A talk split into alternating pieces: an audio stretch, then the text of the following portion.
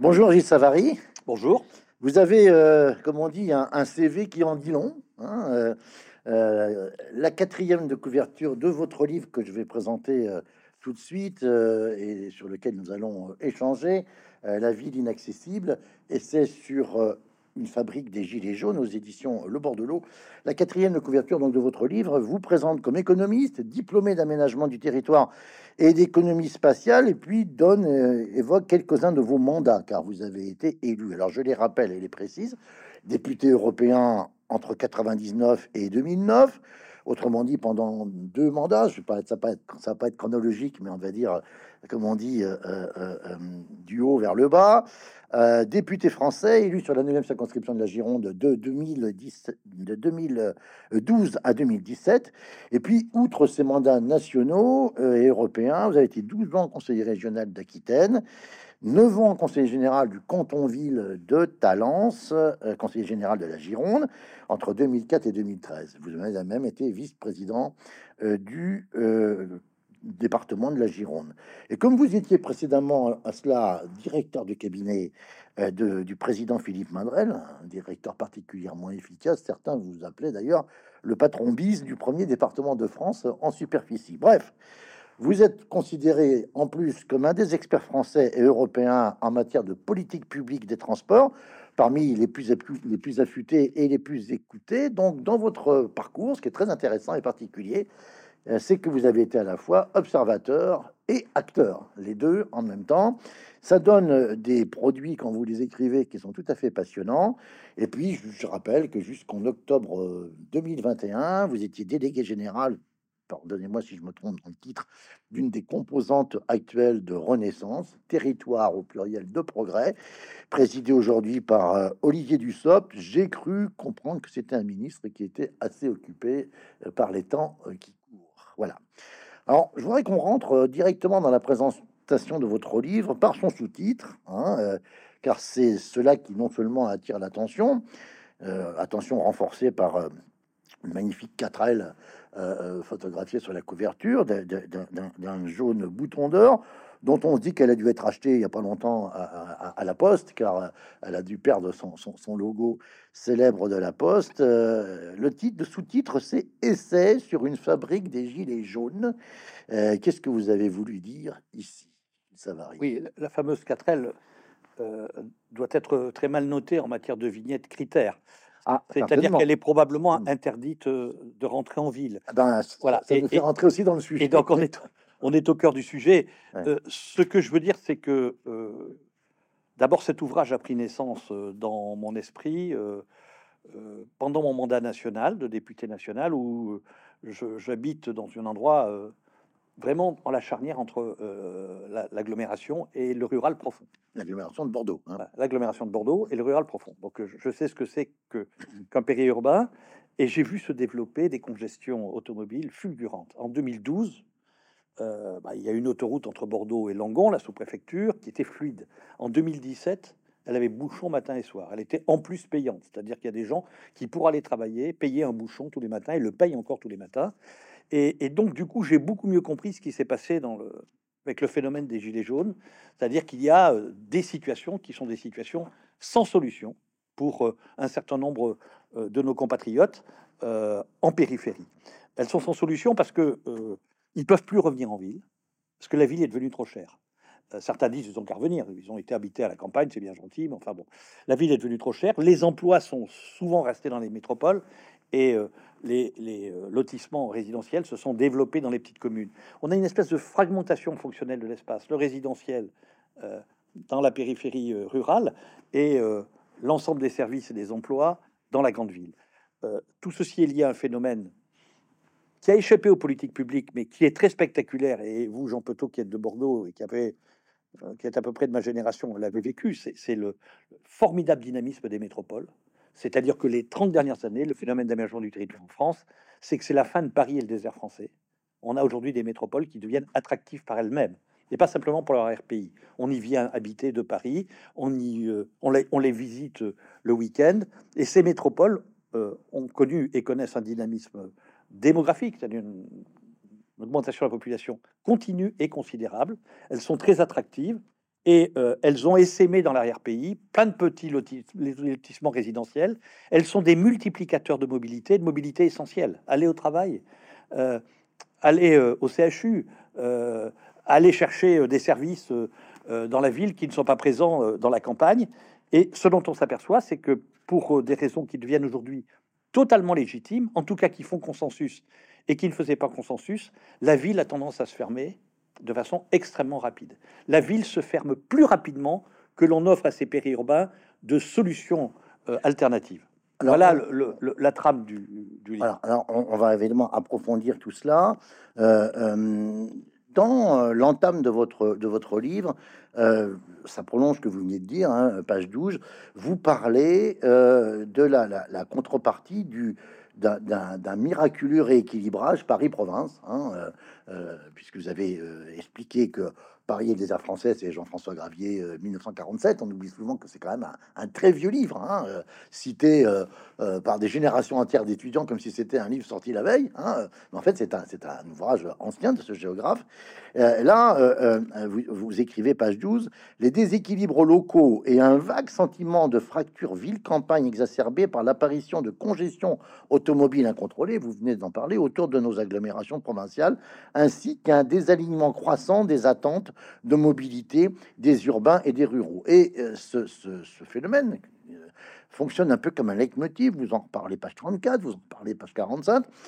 Je me souviens, et je pense que vous aussi, Gilles Savary, puisque vous avez dit qu'on est de la même génération, d'un feuilleton radiophonique euh, de l'étonnant Jean-Yann, hein, euh, qui sur France Inter en décembre 77, intitulé L'Apocalypse est pour demain.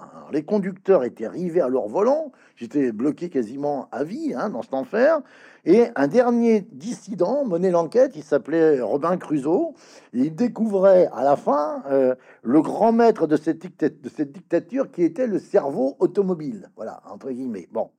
Bah, vous êtes expert de, politique de transport euh, euh, et vous avez euh, évidemment la mémoire des situations antérieures. les congestions automobiles incontrôlées en ville, vous n'avez pas le sentiment que ça a toujours existé? Si, mais elles étaient au centre-ville. Et je ne traite pas, cet ouvrage ne traite pas spécifiquement de Bordeaux.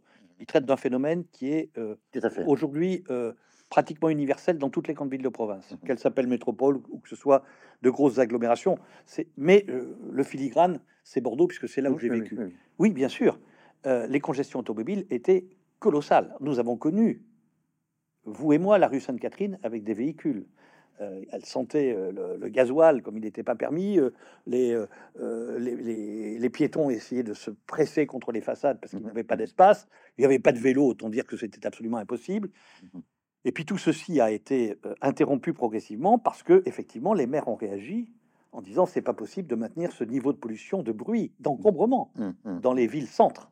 Et les villes centres ont toutes réagi à ça. Et en particulier dans les années 80, un peu plus tardivement à Bordeaux, le retour du tramway. Alors ça vous en parlez en, surface. C'était Grenoble, hein. a refait la ville et Strasbourg avec euh, avec Nantes, Grenoble, Strasbourg, les pionniers. Mmh. On s'est aperçu que ça refaisait la ville. C'est mmh. le choix qui a été fait par euh, Alain Juppé mmh. contre sa majorité à Bordeaux. Bordeaux en est sorti transfiguré et pratiquement partout en France au cours des années 80, 90, 2000, on a réduit l'emprise de l'automobile dans les villes centres. On a développé des transports collectifs, on a développé ce qu'on appelle les mobilités actives, le vélo, y compris la trottinette plus récemment, mmh. la marche à pied. Et on s'est aperçu, alors que c'était pas du tout consensuel dans les années 80, souvenez-vous, mmh. Chaban disait jamais mmh. je ne, je ne remettrai le, le, jaune, le, jaune. le tramway que j'ai supprimé en 1958. Jamais, il faudra pas me le demander. Il faut que les commerces continuent à vivre, il faut qu'on puisse accéder à la voiture. C'était pas consensuel du tout. Dans les années 80, le tramway a changé la vie de nos villes leurs configurations sont devenues beaucoup plus agréables à vivre, beaucoup plus apaisées. Elles, sont, elles ont regagné de la population. Bordeaux était en dégringolade de population. Elles ont regagné de la population familiale. Elles ont étalé leurs terrasses. Elles sont devenues hyper conviviales, hyper euh, agréables à vivre. Et aujourd'hui, dans une autre configuration, c'est qu'il y a un consensus pour continuer à fermer ces villes.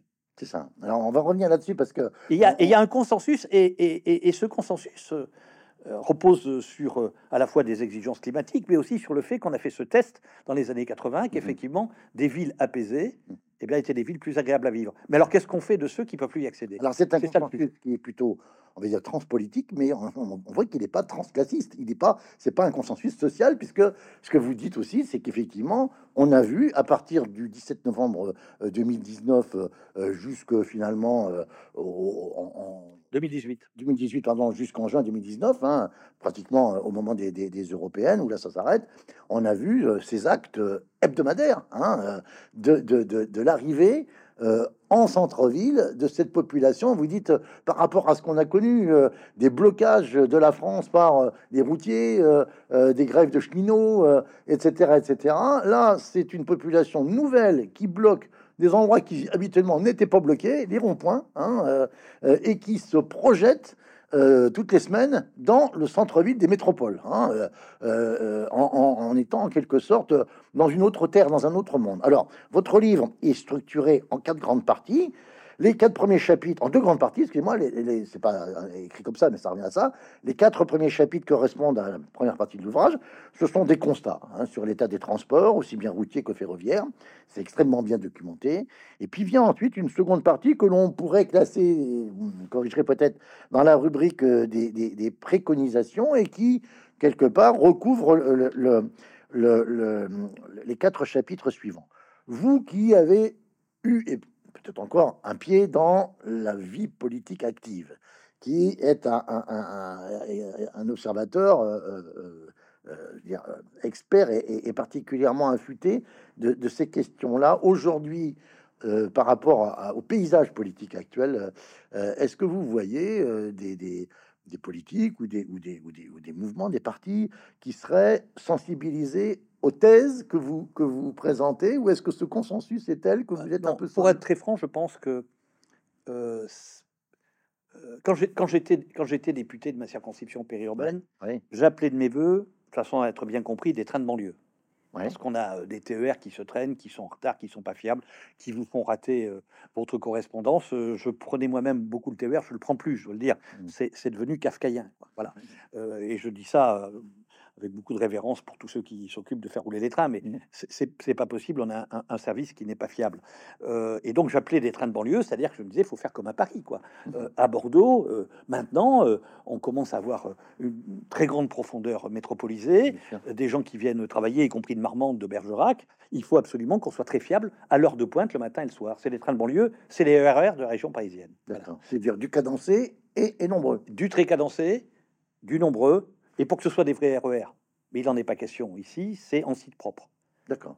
C'est le S-Bahn allemand, c'est le RER e de la région parisienne qui est en phase terminale mmh. dans la zone dense de l'agglomération, à ses voies à lui, de façon à ne pas perturber les autres trafics, mmh. et surtout, comme il faut qu'il soit très ponctuel, puisque c'est des gens qui travaillent, à ne pas euh, être perturbé par les autres trafics. Donc euh, j'appelais, j'appelais euh, de mes voeux des trains de banlieue et, et l'amélioration des transports collectifs. Aujourd'hui, je dois le dire, mais ça fait maintenant euh, un certain nombre d'années, hein, ça fait 6 ans, euh, il s'est passé pas mal de choses. Et, pour répondre à votre question, oui, les élus locaux euh, commencent à réfléchir à la question périurbaine.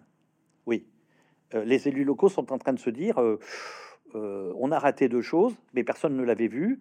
en améliorant la qualité de vie en ville, on a fait monter le prix du, logement de façon fulgurante. Mmh et on n'a pas vu que bah, il y avait des classes sociales de travailleurs en général, pas les ultra pauvres, hein, qui sont mmh partis mmh à l'extérieur et qui aujourd'hui ont besoin de faire des allers-retours parce qu'ils n'ont pas emporté leur emploi avec eux et, donc leur vie est difficile. Euh, la dégradation des conditions de transport, euh, de circulation, plus euh, le coût de l'énergie fait que ces gens aujourd'hui ont des budgets de transport considérables et ne peuvent plus revenir en ville parce que mmh. le foncier leur interdit. Le prix du logement est trop cher. Donc il faut leur trouver une solution.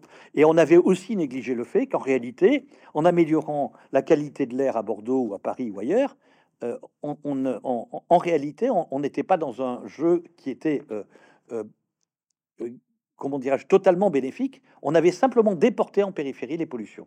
On les a pas réduites, on les a déportées. Même le phénomène métropolitain a accéléré les déplacements périphérie-agglomération. Euh, et donc, il faut répondre à cette affaire. Et la, thèse de ce bouquin, c'est qu'aujourd'hui, après que l'on ait privilégié depuis les années 80 le maillage, le développement, sur lequel il faut sans cesse évidemment revenir, euh, des transports collectifs en, centre urbain, en centre urbain, pas simplement ville-centre et pas simplement centre-ville, mais en centre urbain, il faut s'attaquer à, euh, aux périphéries et il faut proposer à ces populations ce qu'on appelle un choc d'offres. Il faut qu'il soit plus facile pour elles de venir avec des transports collectifs que de venir avec leur voiture. Mmh. Euh, sinon, on crée un séparatisme territorial extrêmement dangereux. Moi, je suis républicain.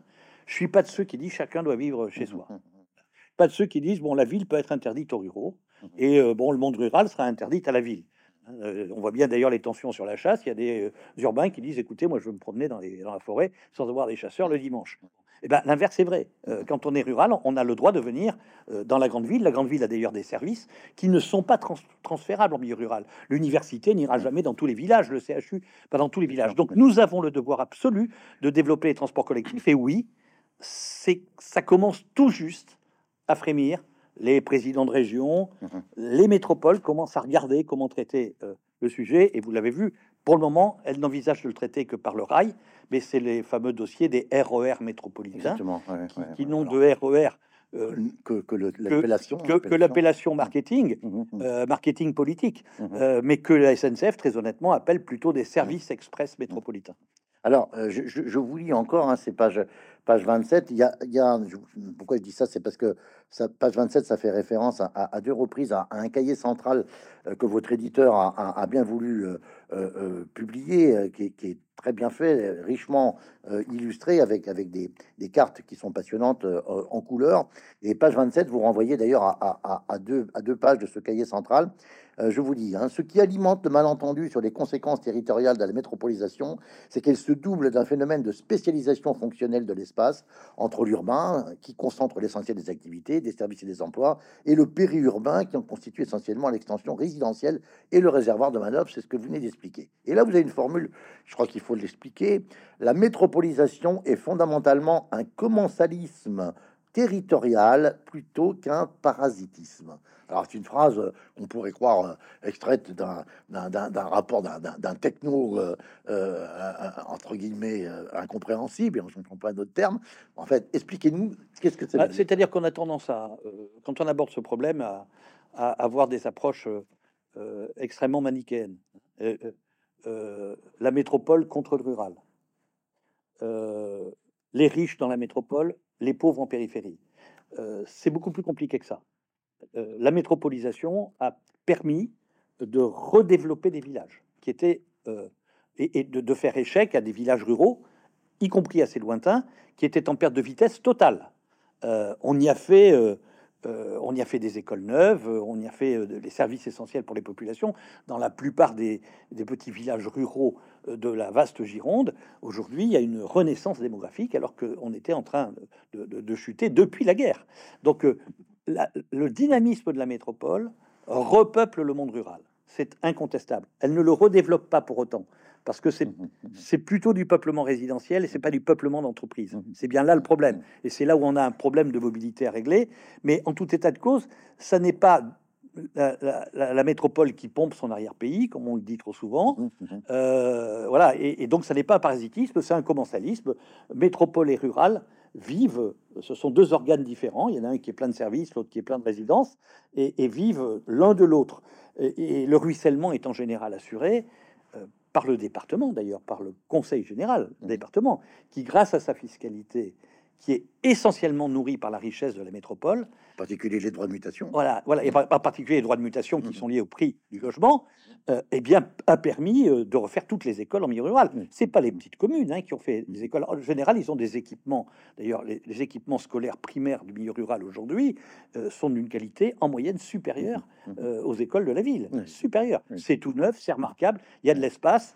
Euh, les mairies sont refaites. Il y a une salle polyvalente Ouais, ouais. et, et il commence à y avoir une vie culturelle. Et, et parce que la métropole, euh, a- comment dirais-je, a- ben, la métropole est, produit une fiscalité qui, via le Conseil général et, voilà, et, Ouais, et- et- et les subventions que le Conseil général donne à ces territoires, ruisselle en réalité. Donc oui, ça se nourrit l'un l'autre, mais néanmoins, ça se nourrit de façon spécialisée. Le village d'antan complet où il y avait tout n'existe plus. Mhm. Je suis né dans un de ces petits villages. Il y avait plusieurs quincailliers, plusieurs bouchers. c'était dans le Limousin. C'était dans le Limousin. Mhm. Il y avait plusieurs quincailliers, plusieurs bouchers. Il y avait, on, on pouvait avoir ses vêtements. Il y avait des dentistes, il y avait des vétérinaires, il y avait tout. Un petit village. Aujourd'hui, c'est terminé. Ce petit village est un village dortoir. Mhm, Voilà. Euh, et, euh, et donc, ça, ça- à la fois la métropole, en métropolisant, et c'est ça le phénomène de métropolisation, disperse de la population sur l'ensemble du territoire et fait renaître démographiquement les villages, mais euh, sur des fonctions spécialisées. C'est elle qui a l'activité, c'est elle qui a les services, et ce sont les villages qui ont euh, la fonction résidentielle, d'où des mobilités qui deviennent envahissantes. Alors sur l'ampleur de la tâche, hein, euh, euh, sur l'ampleur du problème, euh, comme vous êtes quelqu'un qui a toujours eu une parole, on va dire libre, hein, et, j'allais dire détaché d'un certain nombre parfois de de, de, de, de, politique entre guillemets nourrie ou politiquement correcte, vous vous inscrivez, ou alors j'ai pas bien compris, à l'inverse d'une grande majorité de commentateurs ou d'observateurs, en on dire, en, réserve par rapport à ce qui est maintenant considéré comme le nec plus ultra euh, de, la, démocratie, sont les conventions citoyennes, hein, comme, euh, et en particulier sur la convention citoyenne sur le climat, donc euh, par rapport à, des journalistes, à des ONG, à des militants écologistes, vous dites que ces conventions bah, qui sont d'ailleurs constitués de par tirage au sort de personnes qui se déclaraient intéressées sur tel ou tel sujet, hein, euh, euh, euh, ne semble pas réaliser, je vous cite, hein, l'ampleur des efforts à accomplir pour offrir des alternatives pratiques aux populations les plus captives de l'automobile. Alors là, on rejoint une dimension autour du consensus. C'est un consensus peut-être au niveau des élites, en tous les cas celles qui ont la possibilité à la fois d'être en ville, voire de prendre des décisions, euh, mais finalement, euh, euh, le, sort de ceux qui habitent à l'extérieur dans le périurbain et qui n'ont que comme l'automobile pour venir en ville, c'est pas une préoccupation principale. Bah, je, n'ai rien contre la démocratie participative. Nous sommes tous à la recherche aujourd'hui de la crise, enfin d'une solution à la crise démocratique, c'est-à-dire au fait que la démocratie représentative est de plus en plus suspectée. On va de moins en moins voter, le civisme s'effondre. Donc que l'on consulte les citoyens est une chose, mais euh, la contrepartie en politique de l'élection, c'est la responsabilité. Hein. C'est-à-dire que moi, je veux bien qu'on on, prenne pour argent comptant ce que préconisent des conventions citoyennes, mais si ça se passe mal, c'est pas les citoyens des conventions citoyennes qui vont devoir payer l'addition, euh, maintenir l'ordre, euh, prendre des décisions déchirantes. Hein. Bah, sur les idées jaunes, c'est typiquement l'illustration. Euh, la Convention citoyenne pour le climat, elle a demandé des choses très claires. Hein. Euh, elle a diabolisé la voiture. La voiture, c'est pas beau du tout. Hein. Si on pouvait taxer, surtaxer, il faut y aller. Et deuxièmement, elle a dit il faut pas rentrer en ville, surtout les vieilles guimbards de diesel. Ça, c'est les, fameuses zones à, émission. les, zones de, faible émission. Et pour continuer, elle a dit supprimons les avions. Par exemple, mmh. Bordeaux-Paris. Bon, il y en a quoi On a des trains hyper chers, on est captif euh, des trains et de leur grève. Hein. Euh, deuxièmement, euh, il y a des gens qui sont qui n'ont pas les moyens d'acheter une voiture, même avec les primes aujourd'hui qui sont mmh. données par le gouvernement, ils n'ont pas les moyens d'ajouter le surplus pour acheter une voiture. Ceux-là vont être interdits de rentrer en ville, mmh. interdits. Voilà. Et pour certains, c'est vital. Il y a des femmes de ménage, euh, qui, euh, des, vieilles guimbardes, euh, qui peuvent pas prendre les transports collectifs parce qu'elles vont d'une maison à une autre, à laquelle on dit ben non, écoute, c'est une damnée de la terre. Voilà, c'est pas fait par toi, pour, pour toi la, la, modernité. Donc ce que je pense, c'est que à la fois on est pertinent et à, se poser ces questions, à prendre des mesures sévères en matière climatique, mais il faut oublier personne en mmh République. Il faut oublier personne. Et donc, euh, moi, je pense que l'on ne peut imposer une restriction que si on est capable de lui opposer une alternative, une solution pour que les gens puissent vivre en République, qu'on ne soit pas dans cette espèce de séparatisme social ou territorial. Et donc, euh, c'est la raison pour laquelle j'ai ces quelques mots sur les conventions citoyennes. Très bien les conventions citoyennes, mais c'est aux élus euh, de faire les arbitrages et de choisir in fine. Et je crois qu'il faut aussi se méfier du politiquement correct qui envahit nos écrans tous les soirs et qui finissent par euh, euh, ostraciser telle ou telle partie de la population sans lui apporter de solution. Alors, euh, dans, votre, dans votre ouvrage, il y a, y a toute une partie qui est consacrée au fer, au chemin de fer. C'est absolument, alors là pour le coup, comme tout le reste. Mais là, c'est passionnant parce que on sent que c'est un, secteur que vous connaissez particulièrement bien. Je rappelle qu'en tant que parlementaire européen, vous avez sillonné euh, l'Europe, hein, euh, euh, des, 27 à l'heure, hein, et, vous avez vu les différents modèles. et puis, vous connaissez très bien, on va dire, cette entreprise fleuron de, de notre patrimoine euh, industrielle et commerciale, la, SNCF, euh, à partir de, sa, nationalisation euh, au, moment du, Front populaire. Vous évoquez donc le rêve d'un chemin de fer universellement présent euh, sur, les territoires. Vous dites qu'il est encore vivant dans l'imaginaire politique et syndical, mais qu'il a fait long feu, je reprends vos propos. Et vous rappelez que selon un historien des chemins de fer, Étienne Offrand, en 1920, les trois quarts du pays, euh, euh, pour les trois quarts du pays, tout point du territoire dans ces trois quarts du pays se trouvait à moins de 10 km d'une gare, ce qui est quand même assez, assez extraordinaire. Donc c'était bien une réalité. Quand est-ce qu'il a disparu, à, votre avis, le rêve ferroviaire? C'est une réalité qui a très peu duré. Ah oui on a développé ça dans les années. Euh, bon, le, le, chemin de fer n'est pas né du, du, transport de voyageurs. Non, oui, tout à fait. Il, est né du transport de marchandises, marchandises. en Grande-Bretagne, pays le plus avancé au plan industriel. Parce qu'on a compris qu'on pouvait, sur des rails, hein, euh, avec une largeur de roue euh, très, très, très faible, transporter des charges des tonnes phénoménales. Oh, phénoménales, voilà. Mmh, mmh. Et, et donc, quand est-ce qu'il est devenu chemin de fer voyageur? Ben, c'est à partir du moment où euh, euh, les populations qui étaient très très largement immobiles, on vivait dans son village, on se mariait à l'échelle du, du, à l'échelle canton. Voilà, euh, si vous voulez, ça sortait de, depuis des siècles, et, et, donc la mobilité a commencé à s'organiser par l'arrivée de l'usine. Mmh mmh et qui concentrait l'emploi. Avant, c'était euh, mmh. des petits emplois épars, hein, euh, tout était artisanal. L'arrivée de l'usine, donc on a commencé à essayer de régler ça dans les villes, et c'est les villes les premières qui ont fait du transport urbain avec euh, des tramways à cheval, hein, des, et, bon, des modes de transport collectif qui étaient tractés à l'époque par, par les chevaux. Et puis progressivement, on s'est dit que bon, avec, avec le euh, la concentration urbaine, l'industrie faisant venir les paysans progressivement dans les villes, on a commencé à avoir des besoins de déplacement pour revenir voir la famille, euh, mmh pour aller d'une ville à l'autre. Et puis les congés payés, alors là, ça a été euh, extraordinaire. Et, donc, allez, la guerre 14-18 mmh. qui transporte les soldats au front. Tout à fait. Donc là, le chemin de fer commence à devenir un outil de transport de voyageurs de masse. Et puis mmh. les congés payés. Et entre-temps, on avait développé des petites lignes mixtes. Il y avait deux wagons de voyageurs et puis il y avait euh, trois wagons de marchandises. Euh, on a couvert le territoire et à peine l'a-t-on fait dans les années 20 que l'automobile est devenue hmm. triomphale. Elle était beaucoup plus souple. Elle allait de façon beaucoup plus capillaire. il y a moins de contraintes de circulation.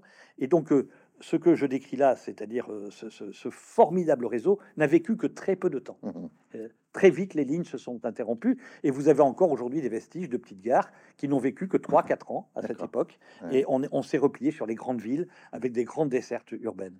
Alors, ça crée quand même, euh, vous dites, un, patrimoine, et dans l'imaginaire, vous dites politique et syndical, qui est quand même très, très particulier. Ce qui est absolument euh, euh, intéressant, c'est ce que vous appelez l'esprit cheminot. Hein, cet esprit cheminot, vous dites que c'est ça développer une culture de l'arsenal euh, dans, cette entreprise. Alors, je voudrais que vous expliquiez ce que ça ah, veut dire. C'est-à-dire que c'est une entreprise, enfin, le, chemin de fer, nos, superbes gares, l'essentiel de notre réseau a été développé par le privé, historiquement.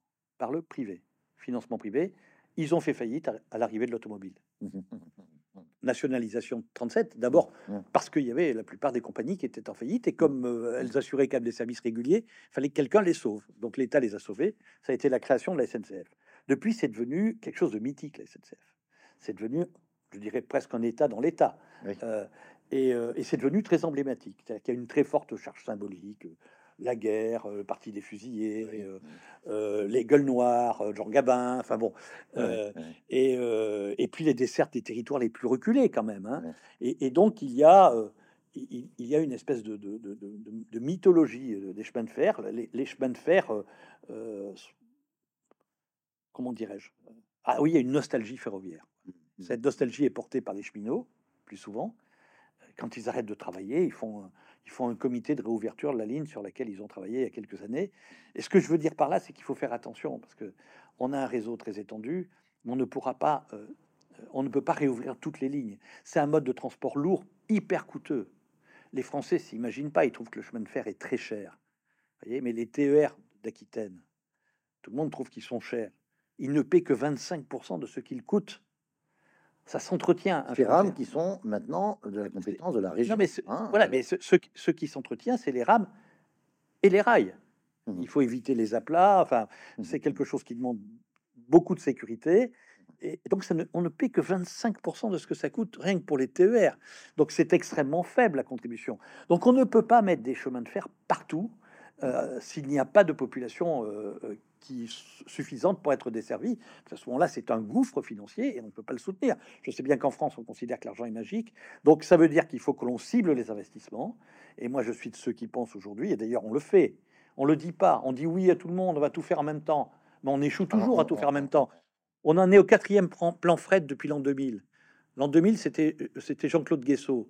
On avait 50 millions de tonnes. Ministre communiste. Ministre communiste. On avait 50 millions de tonnes euh, de, de, trafic de fret par an. Il disait c'est un scandale. Je mets des milliards sur la table pour qu'en 2010, on soit à 100 millions de tonnes. On a fait quatre plans successifs depuis, on est à 34 millions de tonnes. Ça n'a pas fonctionné. Voilà, parce que parce qu'à un moment donné, enfin, je veux dire, on n'a pas l'infrastructure suffisante, parce que on a, on a dispersé les investissements, on a ouvert des petites lignes ici ou là qui n'ont pas de clientèle, et on a oublié de focaliser les investissements sur là, là, là où il le faudrait. Si, on veut faire du fret entre l'Espagne et la France, ben, un jour ou l'autre, il faudra qu'on fasse un contournement ferroviaire de Bordeaux. On, on, passe pas avec des matières dangereuses mmh en permanence. Mais Saint-Jean. Voilà, ça veut dire qu'il faut focaliser les investissements, et je suis de ceux qui pensent aujourd'hui que l'essentiel des investissements, c'est sur la voie classique, mmh. c'est sur euh, le, réseau historique. On va revenir à, ce, débat qui est très euh, prégnant, on va dire, en particulier dans, dans, le sud-est de la France. Mais je reste sur l'entreprise SNCF. Euh, quand vous dites culture de l'arsenal, moi j'y ai aussi entendu et compris, par exemple, chez les, chez les cheminots, la culture des, des, ouvriers d'État, hein, Bien sûr. Hein, qui, qui étaient quelque part à des moments, des endroits stratégiques, hein, les poudreries, etc. C'est ça, ça les arsenaux, euh, avec pour le coup à la fois une dimension très patriotique, mais aussi, on va dire, euh, un, souci de euh, préserver le, modèle qui avait été parfois durement conquis et, acquis. Cet attachement, est-ce que vous qui avez sillonné l'Europe en train, est-ce que vous l'avez trouvé, par exemple, la Deutsche Bahn, c'est ça? La Deutsche Bahn, c'est identique à la France, d'accord, sauf que elle est beaucoup plus efficace que la SNCF. Pour quelle raison?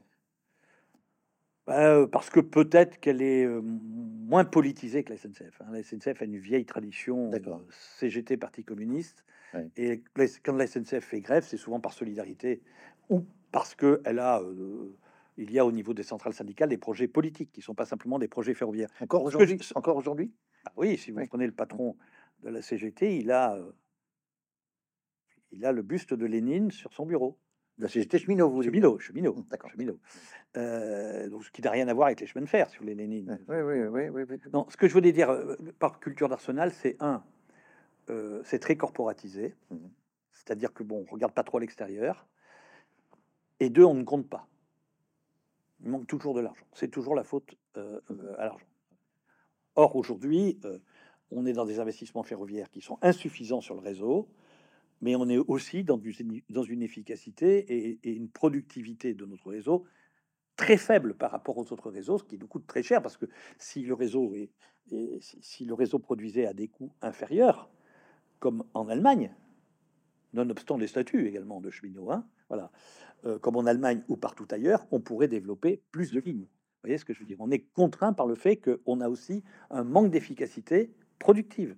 Et ça, je pense que c'est universel, mais c'est une maison qui ne veut pas bouger sur, ce, sur cette affaire-là. Donc ça, ça sollicite de plus en plus les finances publiques. Oui, et, les collectivités territoriales. Et, comme, et comme voilà, l'État a tendance à décider euh, euh, de priorités lourdes et à les faire payer par les collectivités territoriales. Et un, de mes, un, de mes grands reproches, c'est que je considère qu'il faut aujourd'hui mettre de l'ordre dans la décentralisation ferroviaire. Autrement, les collectivités territoriales vont engloutir leur budget dans le tout rail alors qu'on a des tas de solutions, y compris routières, alternatives, et puis que le rail ne peut pas fonctionner tout seul. On a beau faire des trains très efficaces, s'il n'y a pas des rabattements, s'il n'y a pas des parkings, s'il n'y a pas des aires de covoiturage, si on ne peut pas traiter le problème du vélo en même temps que, que le chemin de fer, ces trains-là ne seront pas euh, fréquentés et on restera avec sa voiture. Donc euh, on ne peut pas aujourd'hui s'engager, euh, nonobstant la mode, dans une option du tout rail où la voiture serait péjorative, la route serait péjorative et le rail serait effectivement un puissant fond. Je pense qu'il faut serrer les responsabilités. Je suis de ceux qui en appellent à une loi de réforme une loi de décentralisation ferroviaire pour qu'on dise très clairement le TGV ne doit pas être payé par, par euh, les contribuables locaux. Ça n'est pas un service local, c'est un service national qui doit être payé par tous les contribuables nationaux, mais pas par un impôt spécifique local. L'impôt spécifique local, s'il doit exister, un impôt affecté au chemin de fer, c'est pour développer les transports de proximité qui sont tellement défaillants autour de nos villes. Alors sur le TGV, là aussi on aura l'occasion d'y revenir, mais vous dites bien comment se fait-il que par exemple les franciliens euh, sont exonérés de la taxe locale sur la LGV euh, Paris-Bordeaux Bordeaux-Toulouse ou Bordeaux-Dax, comme s'ils prenaient pas le TGV pour venir euh, dans le sud-ouest, mais eux, on les fait pas payer. Hein, euh. je, trouve que c'est une approche assez péjorative. Le TGV, c'est un outil du centralisme.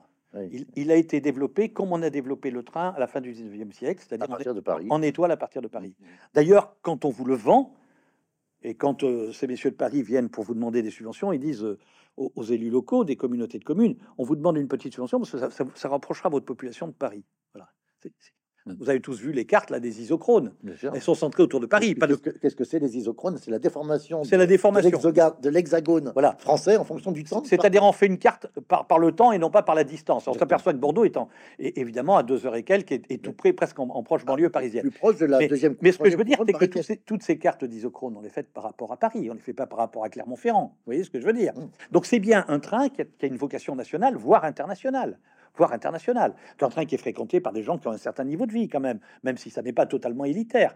Faire payer un impôt sur des gens qui habitent dans la Haute-Lande girondine, qui ont pas de bus qui marche bien, qui n'ont pas de TER tout près, euh, et auxquels on dit vous rentrerez pas en ville parce que votre voiture euh, euh, pollue, pollue bah, je trouve que c'est insoutenable. Oui, mais là où ça se complique, que c'est insoutenable et, et, et, donc je dis voilà, il faut très clairement que les TGV soient de compétence nationale comme les grandes lignes et que les régions s'occupent essentiellement des dessertes locales dont les fameux RER e métropolitains qui viennent d'arriver. Je rebondis sur les sur les RER e métropolitains parce que vous dites euh, euh, en même temps vous vous, vous, vous euh, mettez en cause ce qu'on appelle le fameux millefeuille territorial, hein, c'est-à-dire, euh, et vous connaissez bien euh, cette organisation euh, par couche, hein, au niveau des collectivités territoriales, régions, départements, établissements publics de coopération intercommunale, intercommunalité donc, et communes, plus les syndicats très très nombreux qui tournent autour de tout ça, vous dites que c'est un réel handicap pour les transports périphériques. Vous citez justement ce fameux exemple des RER e métropolitains, entre guillemets, et, à propos de, du cas bordelais, je vous lis, il suffit pas de diamétraliser une ligne à part euh, de part et d'autre hein, de la gare centrale d'agglomération on pense en vous lisant à une liaison directe Arcachon-Libourne sans euh, transfert de. Ce sera sans doute la plus efficace, celle-ci. Ah, ah oui, ah, parce que compte tenu du. mais Langon Samarien, il n'y aura pas grand monde pour le faire tous les Voilà, hein, l'idée c'est de ne pas changer, de ne pas avoir de correspondance à, Bordeaux. Mais on passe quand même par la gare Saint-Jean. Hein, voilà. Euh, hein, euh, vous dites que ces lignes diamétralisées, donc ça veut dire en fait que, on, va d'un point du cercle à un autre point. Hein, il faut d'abord, ajoutez-vous, que le nouveau service offert soit fiable et ponctuel, hors aléa social. Bon, Gilles Savary, vous, aviez plutôt une image d'homme de gauche. Ça veut dire que là, vous êtes carrément euh, euh, sur la, limitation euh, du droit syndical, par exemple C'est qu'on soit, de, soit de droite ou de gauche, un train en retard vous emprisonne la vie. Hein. ça, ça, ça, fait pas de quartier. Il choisit pas. bon, non, mais ce que je veux dire, c'est que si on veut que le train fonctionne, aujourd'hui, il faut que l'on, il faut qu'il soit désirable. Mmh il faut qu'il soit désirable. Il faut qu'il c'est carrément un tramway de mes désirs, mais il, faut, voilà, il faut il faut qu'il soit plus désirable que la voiture. Alors, il y a plusieurs façons de faire. Punir la voiture en est une. Dieu sait si on est avancé dans ce registre. Hein euh, elle se punit elle-même d'ailleurs. Elle coûte cher euh, et, elle, produit des bouchons. Euh, mais il faut que le service à côté soit impeccable. Or, moi je le dis ici aujourd'hui, derrière la brillante vitrine du TGV, euh, les services ferroviaires français sont en train de plonger dans tous les classements européens. Voilà. En train de plonger en termes de fiabilité, en termes d'usage de la voie, en termes de, trains euh, exploités par kilomètre, en termes de nombre de voyageurs par kilomètre, et, donc euh, et, en termes en d'âge du réseau. C'est François Hollande qui a, décidé de, l'inflexion politique après le. le drame de Bretigny-sur-Orge, hein, c'était- consistant à dire on va régénérer le réseau. On a fait semblant et affecté de, de découvrir qu'on avait un réseau extrêmement, euh, euh, extrêmement usé, délabré, extrêmement délabré. Mhm. Euh, on a ralenti immédiatement 4000 km de ligne pour assurer la sécurité. Et, Hollande a dit bon, on va augmenter les, les- on- va augmenter les, budgets et on va se consacrer à la régénération. On avait 33 ans de moyenne d'âge. Aujourd'hui, ça date ça de 1916, de 2016 cette inflexion. Six ans après, on est encore à 29 ans et demi de moyenne d'âge sur le réseau historique. Ça veut dire que ce réseau est dangereux. Alors la SNCF fait tout pour qu'on puisse l'opérer. Ça veut dire qu'on baisse en fiabilité. C'est-à-dire que on perd de la fiabilité, on perd de la ponctualité parce qu'il y a des incidents et, euh, et surtout, bon, on perd de la vitesse. Ça, c'est pas forcément très grave. D'où la priorité, me semble-t-il, aujourd'hui, de régénérer ce réseau parce que c'est celui qui irrigue toutes les métropoles. Et je pense qu'il est très important aujourd'hui, euh, effectivement, d'accélérer le projet des RER métropolitains.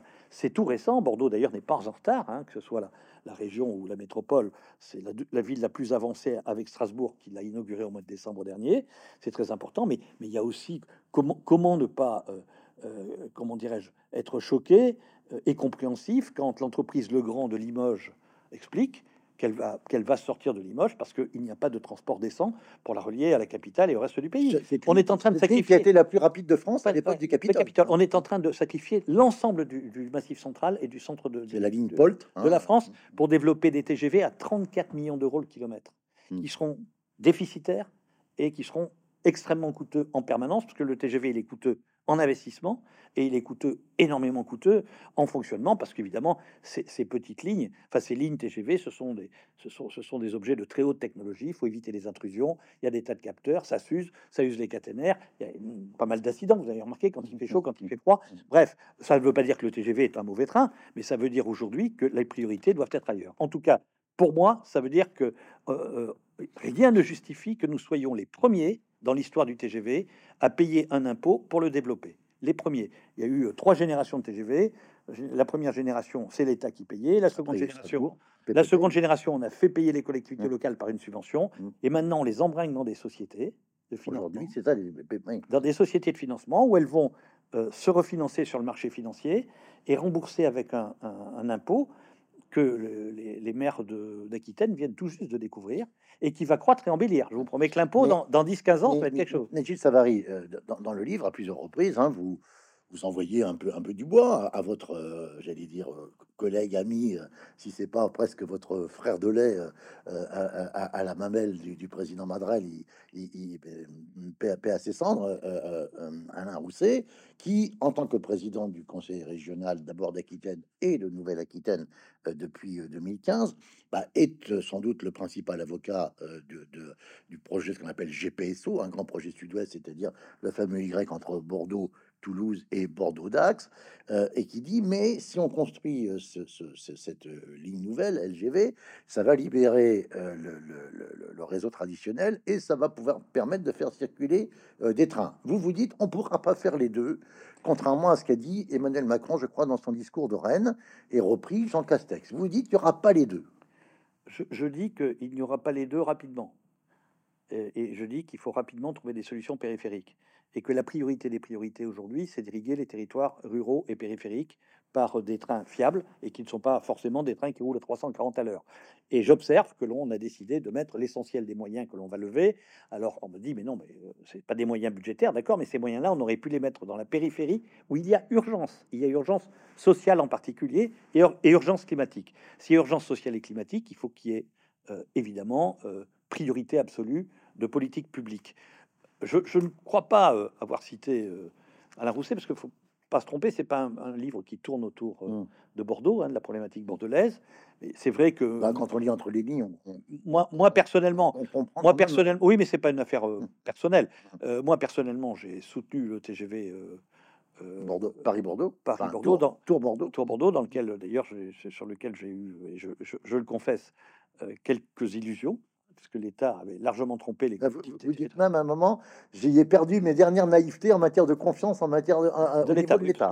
Oui, les- l'État a été ponctionné toutes les collectivités locales et n'a jamais assuré euh, les dessertes auxquelles il s'était engagé. Jamais. Voilà. Mhm.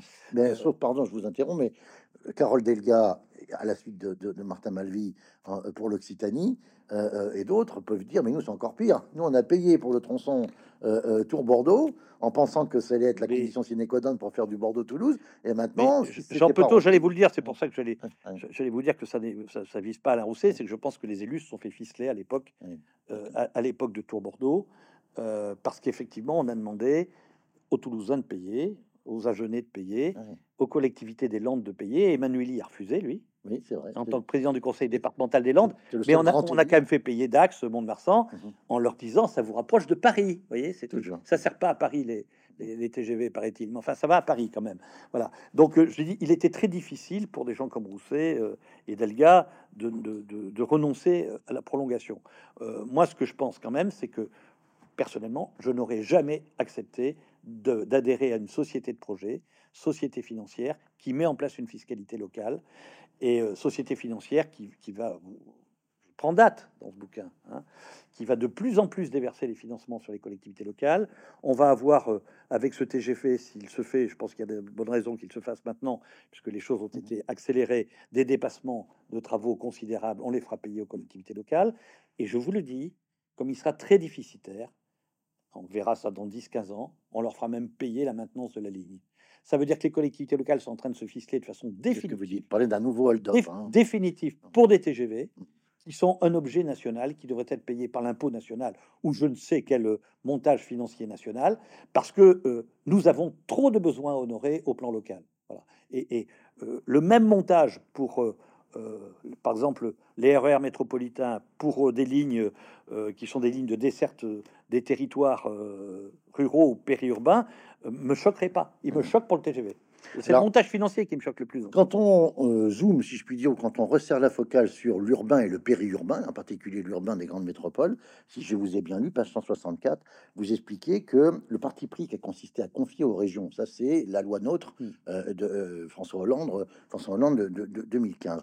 Euh, le parti pris qui a consisté à confier aux régions tous les transports publics locaux par-dessus ou plus exactement en remplacement des communautés de communes est un choix euh, politique et vous dites que il n'est pas le plus approprié pour régler le problème de la cohérence et de la continuité territoriale entre transport public urbain et transport périurbain voisins dans les zones fortement métropolisées. Vous dites que le modèle francilien hein, de, ce grand syndicat inter, intercommunal en fait, d'Île-de-France pour, justement le réseau RER euh, francilien euh, euh, est, est- est bien plus euh, pertinent.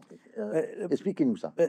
ce que je pense, si vous voulez, c'est que euh, s'il y a quelque chose qui se tricote au plan local finement, c'est bien euh, les Le transports transport. publics. D'accord. C'est les transports publics. Vous savez, je, changer de 50 mètres une halte euh, de bus ou des choses comme ça, ça prend souvent des... Y compris pour massage scolaire, on a bien Voilà. vu le, le passage du département en région. Bien sûr, et, euh, et, et- il faut, euh, si possible, articuler avec les autres modes de transport. Aujourd'hui, ça devient très compliqué parce que c'est intermodalité. Il faut que on mette pas très loin les parkings à vélo. Il faut que les voitures et le rail euh, et, les bus euh, soient, soient en interface.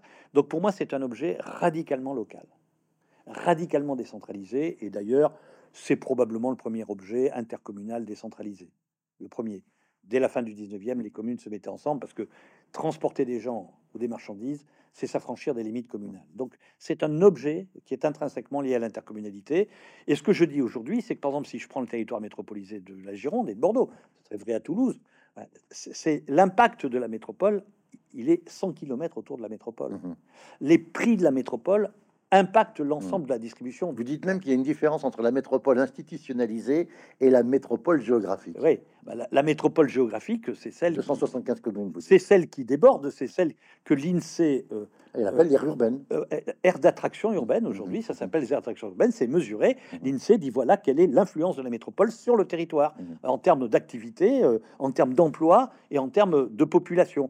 À Bordeaux, ça doit être autour de l'INSEE doit, doit, doit, doit intégrer 247 ou 248 communes, alors que la métropole institutionnelle, c'est-à-dire la métropole politique, ne compte que 28 communes. Donc, elle, donc elle, elle ne gère pas l'ensemble du territoire qu'elle induit, si je puis dire. Alors, on, va vous dire à l'extérieur, oui, mais tantôt il y a la région, parce Mmh. que la communauté de communes n'a pas pris la compétence. Tantôt il y a la communauté de communes. dites même que les régions ont plutôt fait en sorte de dissuader un certain nombre de communautés nous, de communes. chez nous. Oui, Chez nous, chez nous, la région, a, a- la région a voulu décentraliser. C'est un autre dissensus que j'ai avec Alain Rousset, mais Mm. c'est pas politique. Non, non, moi, non, je- non, mais vous d'ailleurs, voilà. c'est- pas mais, une polémique. mais si vous voulez, je, je- je- je ne peux pas, y- enfin, je ne comprends pas qu'on veuille prétendre gérer les transports locaux les plus fins, d'ailleurs locaux, hein, c'est pas, c'est Ouais. pas les chemins de fer là, c'est, c'est, c'est, c'est les petits bus du coin et compagnie, de la Bidassoa Ouais. euh, à- au nord de Poitiers, hein, Ouais. euh, tout ça de Bordeaux.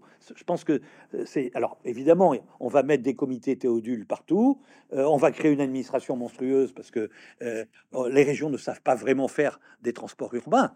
Euh, Les régions, ce qu'elles savent faire, c'est négocier avec, euh, avec la SNCF hein, et avec les territoires, mais, mais elles savent pas faire des transports urbains. Donc aujourd'hui, pourquoi est-ce que je plaide que, en réalité, je plaide pour l'extension et la prise en charge des pays ruraux périphériques aux agglomérations? C'est parce que les agglomérations sont équipées.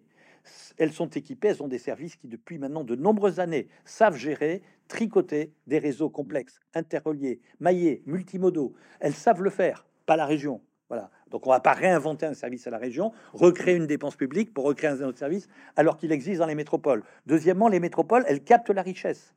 Et elles captent en particulier un impôt qui est sur la base, sur, sur la, la- la- la masse salariale de toutes les entreprises de plus de 10 salariés, qui s'appelle le versement mobilité pour développer les transports.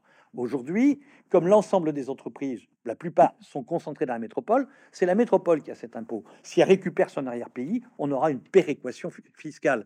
Et donc, je pense que euh, la logique des choses, dimension intrinsèquement locale des transports, et int- intrinsèquement locale et territoriale, euh, le fait que les métropoles sont très équipées en services techniques, en ingénierie, qui dispensent les territoires ruraux d'aller se payer des ingénieurs, ou la région de recréer le même service alors qu'il existe. Voilà, le fait que la métropole puisse péréquer ses ressources fiscales liées aux entreprises et notamment la fiscalité transport me paraît d'évidence euh, aujourd'hui plaider pour que ce soit les métropoles qui se chargent de l'arrière-pays, sauf pour le train, qui est un mode lourd d'aménagement du territoire et peut-être même certains réseaux routiers qui devraient être pilotés par les régions.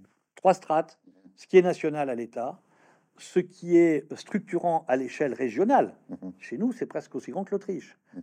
à l'échelle régionale, c'est-à-dire les vraies, les vraies questions bordelaises, c'est, comment, enfin les vraies questions régionales, c'est comment je fais en sorte que Limoges soit bien câblé avec Angoulême, soit bien câblé avec euh, avec euh, euh, Bordeaux, que Bordeaux soit bien câblé avec Poitiers, avec Mont-de-Marsan, euh, Mhm. avec le Pays Basque. C'est ça les questions régionales. Voilà. Donc ça c'est la région. Et puis pour ce qui est des transports locaux, eh bien c'est le plus possible une interface entre le- monde urbain et le monde euh, C'est ce que vous- rural. C'est ce que vous appelez d'une formule qui est très significative ou signifiante, métropoliser la gouvernance des transports périurbains. Métropoliser la gouvernance des transports périurbains, c'est ça. C'est faire en sorte d'avoir un outil.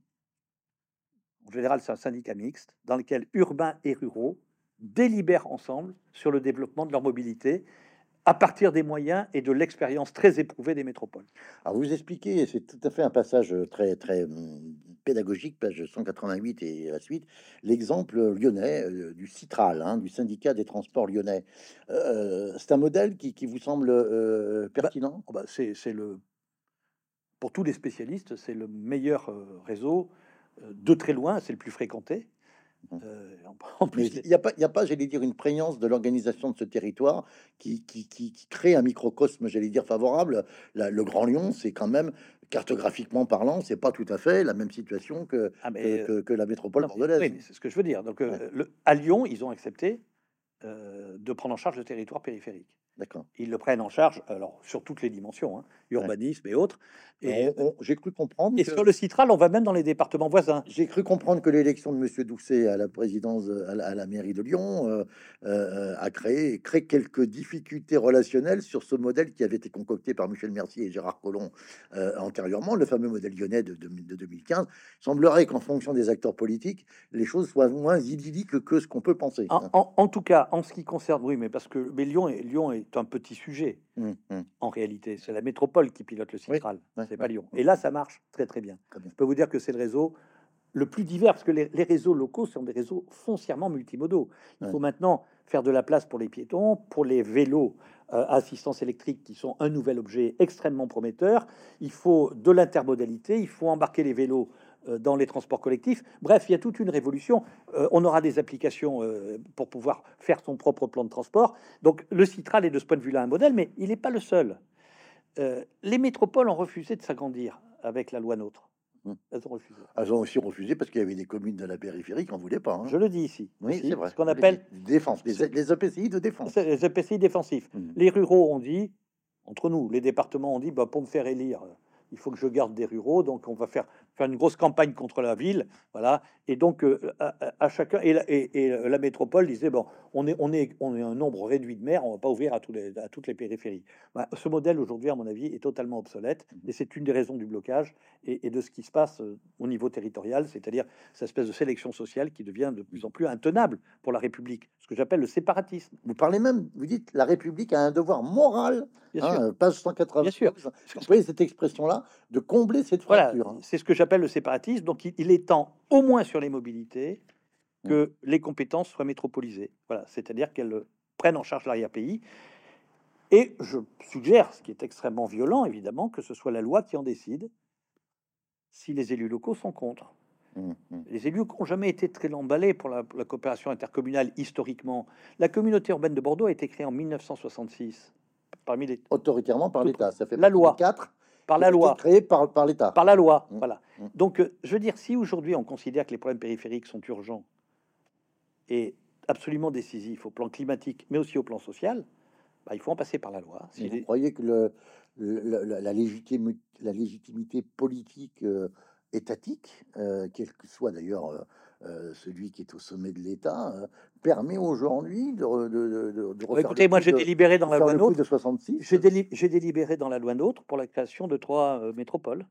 Une Mm. métropole de Paris, une métropole euh, de Marseille et une métropole lyonnaise. Mais alors, C'est la loi qui l'a fait. oui, c'est vrai, sauf que, par exemple, Marseille, on peut dire que la nécessité a presque fait loi compte tenu de, de- de ce que c'était devenu. euh, Ah bah oui, oui. euh, là, il n'y avait pas d'autre solution. Ah c'est- oui, ou mais enfin, il y avait des élus locaux. C'était la cessation de Il y avait des élus locaux, ils n'étaient pas très favorables, hein, mais Euh, oui, non mais là, euh, d'une certaine façon, quand, quand le nœud euh, de- autour de la corde ou du cou se, se- se resserre, euh, vous n'avez pas d'autre choix. alors Jean, Jean Petot, il y a peut-être ce qui est la marche euh, classique de l'intercommunalité, peut-être en passer, si on n'en passe pas par la loi, au moins par des incitations. Oui, C'est-à-dire d'expliquer que, bon, euh, voilà, euh, euh, une aide publique particulière pour les transports sera donnée, ou une fiscalité supplémentaire sera donnée pour les transports si les métropoles élargissent leurs compétences transport.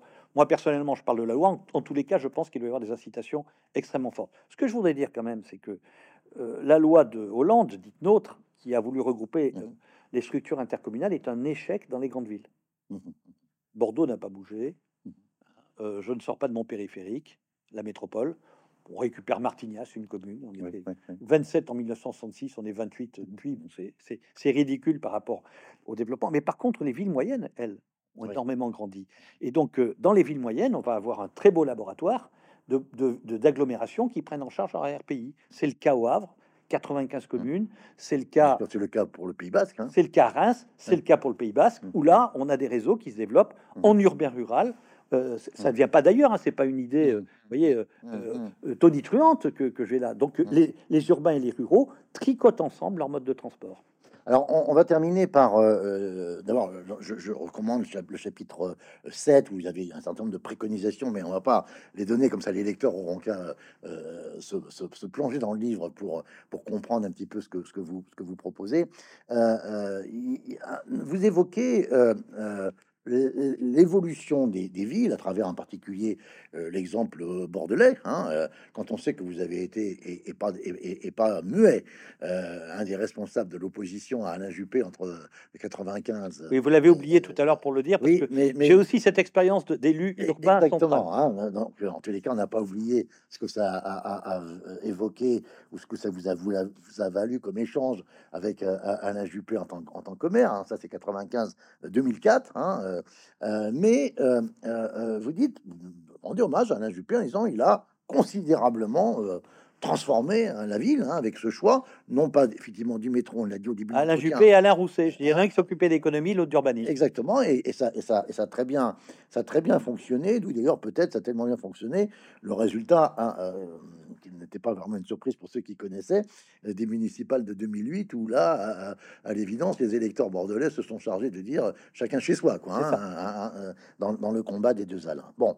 Mais je, retiens cette formule, les choix politiques de ces 20 dernières années sont surtout victimes de leur succès. Hein. Est-ce que euh, ça plaide pas pour l'option qui semble être celle de l'équipe municipale en place à Bordeaux depuis 2020 Autrement dit, euh, un arrêt du développement, euh, un statu quo, voire une certaine forme de décroissance assumée? Ce qui est absolument sûr, c'est que la ville va continuer à se fermer, mais pour d'autres raisons. C'est-à-dire qu'aujourd'hui, euh, ce qui est essentiel en matière de transport urbain, c'est de remettre de l'ordre sur l'espace public. Mmh Parce que l'arrivée des vélos, l'arrivée des trottinettes, euh, le développement de la marche ont même ralenti les tramways, par exemple, à Bordeaux. Hein. Donc euh, la question ne se pose plus tant de développer de nouveaux de, nouveaux transports publics au mmh. centre-ville. C'est de mettre de l'ordre dans l'espace public. On va y, y, rajouter probablement, et il y aura un grand consensus, de la végétalisation, parce qu'on a bien vu cet été, quand il a fait très chaud, que nos villes étaient trop minérales. Donc les villes vont se fermer de plus en plus, en tout cas ça c'est clair. Et euh, d'un autre côté, comme je n'imagine pas une seconde qu'on les interdise aux gens de la périphérie, euh, il, faut trouver, euh, il faut trouver une alternative. voilà, ce que je veux dire, c'est que ce qui est victime du succès, c'est que quand, euh, quand Juppé a décidé de fermer la ville de Bordeaux, les artères centrales, c'était très avant-gardiste quand même. Mmh, hein. Mmh. Hein, je veux dire, euh, euh, il n'y a, pas beaucoup d'autres collectivités qui a, qui, a, qui a, bouclé ce qui serait l'équivalent des Champs-Élysées mmh. euh, et de la place de la Concorde à Paris. Du jour au lendemain, il n'y a plus de voitures. Mmh. C'est ça qui s'est passé avec le cours de l'intendance, le cours du chapeau rouge et puis Péberlan. Quoi. Donc ça a été mmh. extrêmement courageux. Je veux dire que ça, ça a tellement bien marché qu'aujourd'hui, ça a créé les problèmes périphériques que l'on que, que connaît. Donc je pense que c'est pas une raison pour figer la situation. Je pense qu'il faut s'occuper des périphéries. Mais je, me trompe, ou ce que vous semblez développer comme thèse, c'est que finalement, la nouvelle équipe municipale, enfin parler des Verts, hein, des écolos, vous employez à leur égard des expressions comme malthusien, darwinien, euh, euh, c'est pas simple hein, quand même, c'est pas, c'est pas, c'est pas tendre. Hein. Euh, finalement, ils, sont assez à l'aise dans, dans, dans, ce schéma qui n'a pas été décidé par eux. ah ben, je pense qu'ils sont en continuité. Exactement. Je, je, pense, si vous voulez, que à Bordeaux. Bon, je connais bien Pierre Hermic, j'ai beaucoup d'affection pour lui, parce que bon, on a commencé ensemble en 95. Voilà, vous étiez sur des listes. oui, mais enfin, quand même, même hein. conseil municipal, et je reconnais, mmh. Euh, c'est quelqu'un de très particulier. Je reconnais une très grande capacité de, de, une, très grande force de conviction. Mmh C'est-à-dire qu'il est mu par ses convictions, mmh jamais par des calculs. Bon, mmh. alors je partage pas euh, toutes ses convictions. voilà, euh, mais oui, ce, que, ce que je veux dire, c'est que ce, que je déplore, si vous voulez, c'est que parfois dans ces villes, centres, dans lesquels on a mis en place les verts pour être sûr de bien prolonger ce qui se faisait encore à Bordeaux. Mmh. C'est-à-dire que c'est le degré supérieur. Juppé a commencé à fermer la ville où il y avait, c'était pas consensuel. Aujourd'hui, c'est tellement consensuel, il faut tellement accélérer euh, qu'on met en place les verts. Bon, euh, dans les circonstances qu'on connaît, avec euh, quand même un taux d'abstention considérable. Mmh. Mais oui, il y a une forme de continuité. Vous même, même d'un égoïsme urbain éclairé. Voilà, même une demande, une demande, une demande d'accélération. Et ce que, ce que je, je condamne, c'est pas qu'on que la ville devienne plus agréable et plus attractive. Je pense que c'est inéluctable. Je dis dans mon bouquin, attention, c'est inéluctable. Les villes vont se fermer et ça sera consensuel droite-gauche, même si c'est les Verts qui, qui sont à la manœuvre. Mais j'ai l'impression, si vous voulez, qu'ils considèrent que le, ce qui se passe en périphérie, c'est Darwin, c'est la sélection naturelle. Mmh. Bah, que le pauvre reste pauvre, que celui qui peut pas accéder au CHU n'accède pas au CHU, euh, bah, que, que celui qui peut pas accéder au grand théâtre n'accède pas au grand théâtre. Voilà, c'est l'égoïsme urbain, si vous voulez, qui, me, mmh. qui me gêne. Alors, euh, le sociologue Jean Viard a fait la même constatation avec sans doute beaucoup plus de science que moi. Et il dit oui, oui, il y a quand même un conflit. Euh, c'est la question des gilets jaunes euh, entre ceux qui, euh, enfin, qui mmh. sont à l'extérieur et ceux qui sont à l'intérieur.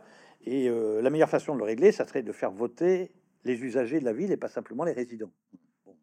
je ne pense pas qu'on ne trouvera pas un tel mode de scrutin, mais vous voulez dire en gros, il y a des gens qui tous les matins viennent balayer la ville, ils habitent à l'extérieur. Euh, il y en a d'autres qui viennent travailler à l'hôpital ils habitent à l'extérieur. Ils seraient fondés à voter.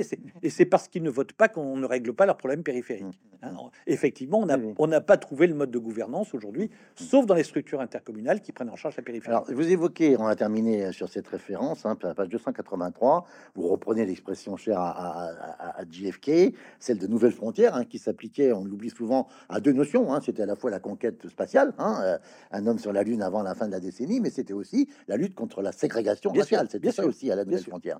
Et, et vous dites, euh, euh, vous qualifiez euh, de nécessaire cette nouvelle frontière, entre guillemets, je vous cite, grande politique publique euh, indispensable de mobilité à l'intention des populations périurbaines et périphériques de notre pays, euh, de nouvelles frontières, donc, euh, qui est la réponse à la tentation séparatiste. Vous pensez que une nouvelle gouvernance peut porter cette nouvelle frontière? Ce que, oui, ah ben, je pense que je pense qu'il est absolument nécessaire d'avoir une nouvelle gouvernance par l'entrée territoriale, pas par l'entrée institutionnelle. D'accord. On va pas désigner, euh, je veux dire, euh, en tirant au sort que c'est la région, l'État, l'Europe ou le département qui vont gérer les problèmes locaux.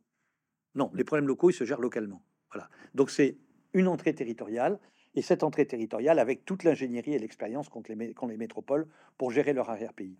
Voilà. Et donc c'est pour ça que j'en appelle d'une part à ce que, enfin, c'est les deux conclusions, euh, à ce que l'on donne euh, une, compétence élargie aux métropoles euh, et on- qu'on fasse en sorte par un biais législatif ou par des incitations très fortes qu'elles prennent en charge leur arrière-pays en matière de transports locaux et euh, routes comprises, hein, et, d'autre part qu'il y ait une loi de décentralisation ferroviaire de façon à ce que l'État arrête de, de déverser l'ensemble de la charge ferroviaire sur les collectivités locales. Ce qui est mis là n'est pas mis dans les transports publics locaux. Je voudrais dire quand même, parce qu'on n'a pas beaucoup parlé, que tout ceci ne se fera pas sans la route. Oui, oui, voilà. hein, c'est, Tout ceci ne se fera pas il y sans a la route. tout un chapitre sur la question, par exemple, des autoroutes, qui Voilà. est absolument passionnant, hein, qu'il faut lire parce qu'on comprend qu'il n'y a pas de solution simple hein, euh, Voilà. sur ce dossier. D'abord, d'abord parce qu'on a un réseau routier remarquable.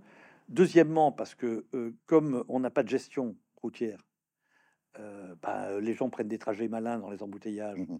et on, ça percute des centres-villes de petits villages en faisant courir des risques à des gens paisibles qui ont des enfants qui traversent pour aller à l'école, Mhm. euh, des petits villages qui sont pas faits pour être percutés à l'heure de pointe par des circulations permanentes. Ça, Voilà. c'est les effets Voilà. de l'application Waze. Et, euh, et- et- et ouais. plus, plus Waze. Donc on a, on a de l'ordre à mettre dans le réseau routier, et puis il y aura toujours des, des véhicules individuels. Il faut arrêter aujourd'hui dans cette espèce de stigmatisation euh, anti-voiture. Ils seront d'ailleurs décarbonés, ça c'est une certitude. On y arrivera technologiquement, ça ira assez vite. Donc il, il faut faire la place aux véhicules individuels, sans doute euh, optimiser euh, notre réseau routier périphérique, et puis donner un nouvel usage à la route. Vous savez qu'à Madrid, on transporte 800 000 personnes par jour de la périphérie de Madrid à Madrid euh, par, par, par des cars à haut niveau de service. Le car aujourd'hui est une solution qui peut être beaucoup plus rapide que le RER métropolitain. Ça ne veut pas dire qu'il ne faut pas faire le RER métropolitain, mais à Bordeaux, on vous dit écoutez, le RER métropolitain, tout compris, ça vous fera en gros un milliard quand vous aurez fait tous les rabattements, les aménagements urbains, Mm. euh, ça fera un milliard et ça, ça fera 20 000 personnes de plus par jour. C'est-à-dire qu'on sera À quelle échéance? 2030 D'accord. on sera à 38 000 usagers par jour. C'est ça aujourd'hui le- Mm. l'objectif? 38 000 usagers par jour. C'est-à-dire 38 000 voyages par jour sur le RER métropolitain, un milliard après, après avoir dépensé un milliard. Mhm, mhm. Je ne dis pas qu'il est inutile. Alors qu'on aura euh, 600 000 voyages par jour dans la Gironde en 2030. C'est vous dire qu'on réglera pas tout par le, par, par le rail. Donc un ouvrage passionnant, ça se lit euh, non pas comme un roman, mais ça se lit très facilement. C'est pourtant précis et documenté. C'est documenté comme un rapport de la Cour des comptes, mais c'est beaucoup moins embêtant à lire. Merci Gilles Savary Merci Jean Petot. pour La ville inaccessible. Et c'est sur une fabrique des gilets jaunes au bord de l'eau. Merci Gilles Savary. Merci.